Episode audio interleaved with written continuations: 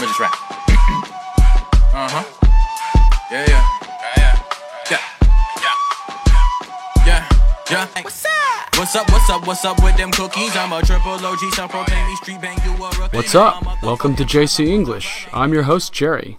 Hi guys, this is Cecilia. 欢迎大家收听由我们 JC 英语从洛杉矶制作的 podcast。呃、s o how are you doing, Jerry？ I'm pretty good. 哎，你不应该说 fine, thank you and you 吗？ Yeah, you can say that, but it's quite formal. For a lot of everyday casual conversation, you can just say pretty good or I'm doing okay. 哦，哎，我刚才说的那个回答可是我们小的时候在英语书上学的问候的标配啊！原来美国人见面不是这么说话呀。 Yeah, so today we're going to talk about some common and casual expressions in English to say hello to people. 嗯，sounds good to me. Let's start. 对，呃，插一句哈，我们今天节目的文本呢，就是词汇和短语哈，都可以在我们的微信公众号 JC 英语的推送中查找到，大家可以对照文字进行学习。好，那我们下面来看看美国人见面都怎么问候。 Okay, so as with Chinese, everyday colloquial English has a lot of expressions that you won't see in more formal or written context. Many of these terms have their roots in slang, and one of the most commonly used expressions is what's up. 哦，OK，好，所以就是美国人见面一般都说 Hey, what's up？ That's right, it's a common greeting that young people use in everyday English. 大家年轻人哈，年轻人平时见面都问 What's up？呃，那说到这里，给大家讲一个笑话哈，或者说是这其实是一个真实的事哈。说以前有一个人刚到美国哈，听别人问他 What's up，然后他就想 What's up，然后他就抬头看，他以为别人在问他上面是什么。I guess he took it too literally. 呃，那 Jerry 这个 What's up 应该属于俚语了哈，slang。那它是怎么来的呢？ Well, the origins of this phrase are unclear, but most people attribute it to the 1940s. 哦、n i n e t e e n forties，哇，上个世纪四十年代就有的词哈，哎呦，历史真够久远的。 Yeah, this expression probably comes from a popular cartoon character from that era, Bugs Bunny, the slick talking rabbit with a heavy New York accent that was the star of the Warner Brothers cartoons. 呃，是从这个 cartoon 动画片里头一只带有 New York accent 纽约口音的兔子那里来的，有意思。 Yeah, I'm not sure if you've ever heard a New York accent, but in New York, everything is pronounced with an exaggerated ork. So when you say New York, you say New York. When you say coffee, you say coffee. 嗯，这个这个我从电视里听到过哈，就是纽约这个口音给人一种特别垮的感觉哈。呃，就像你刚才说的这个，他们不管 coffee 叫 coffee，他们叫 coffee，这个好像和我们北京口音有点像，就是呃嘴上不吃劲儿。比如说我问你一个啊，Jerry，麻去，你明白是什么意思吗？ No. 就是哦干嘛去的意 yes. 思。 Yeah, now I know.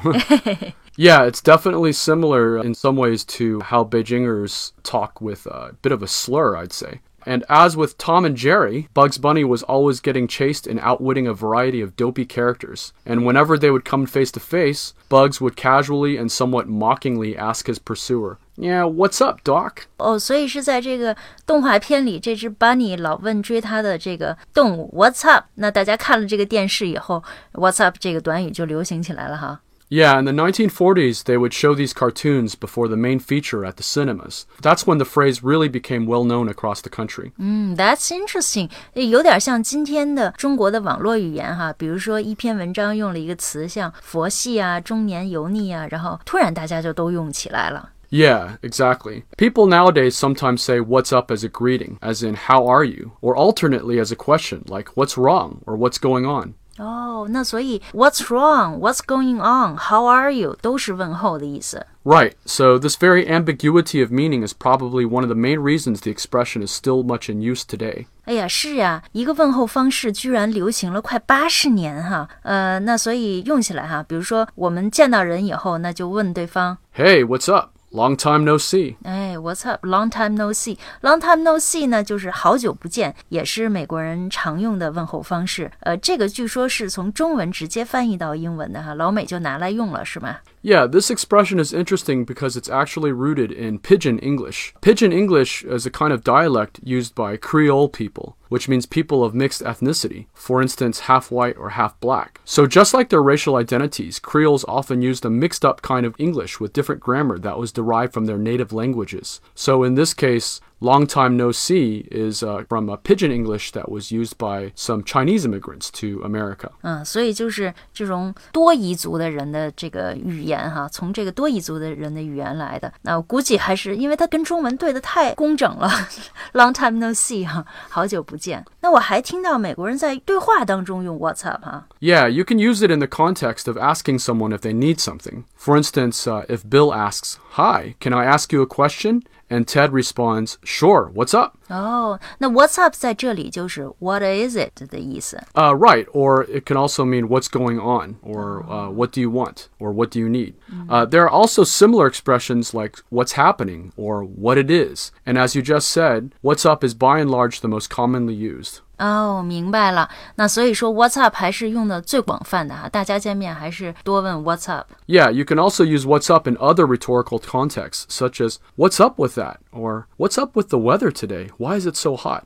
So today's title of the lesson is What's Up with What's Up? What's up with the What's up? That's a good one. 就是问 What's up 究竟是什么呢？哎，我看到你在 notes 上还写了一堆字啊，让我们来看看是什么。 Yeah, these are variations for what's up. For instance, what's up?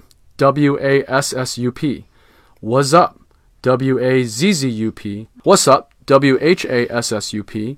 Or sup apostrophe S U P. These are all very casual forms, and this is more like street slang. 啊、s t r e e t slang 流行的俚语哈，都是口语里用的，其实都是 What's up 的变体，对吧？ Yeah, you're not going to want to use these expressions in a written term paper or official report. But if you're just chatting with your friends or just saying hello, feel free to greet them from time to time with a what's up. 呃，那除了刚才咱们说的这几种 What's up 的问候方式哈，我们再来看看英语里还有哪些问候方式 How are things with you lately? 啊？最近过得如何啊？ How is life treating you, man?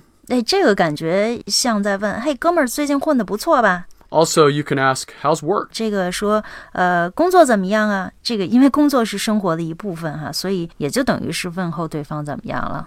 Yeah, or you can simply say, how's life? How's life？OK，、嗯，过得怎么样啊？呃，那我们说了半天问候哈，呃，我想知道，当我们被问候的时候，都怎么回答呢？ Well, good question. You can say something like, nothing much, or not much. Or you can say, just doing my thing. Nothing much 和 not much 就是没怎么样啊，just doing my thing 就是啊、呃就忙我的呢，是吧？ Yes. Um, otherwise, if you really do have something going on, you can tell them exactly what's up, which is just another way of saying what's going on. OK，so、what's up, Jerry？ Well, not much. Uh, I've just been busy doing some projects at home. I'm getting ready to uh, go on a big trip, so um, trying to get my passport and things like that all together. 哦，所以说你要实在不知道 What's up 后面应该怎么回答的话，你就对应它，就像别人问你 How are you doing，然后你就可以说啊，我现在正在忙什么，是吧？Yes. OK，好，呃，那今天的 Podcast 里呢，我们跟大家提到了美国人见面的问候方式以及如何做应答。那想对照文字进行学习的朋友们呢，可以关注我们的微信公众号 JC 英语，在最近的推送里可以找到节目中的英文词汇和短语。好，呃，Thank you for listening and hope to catch up soon.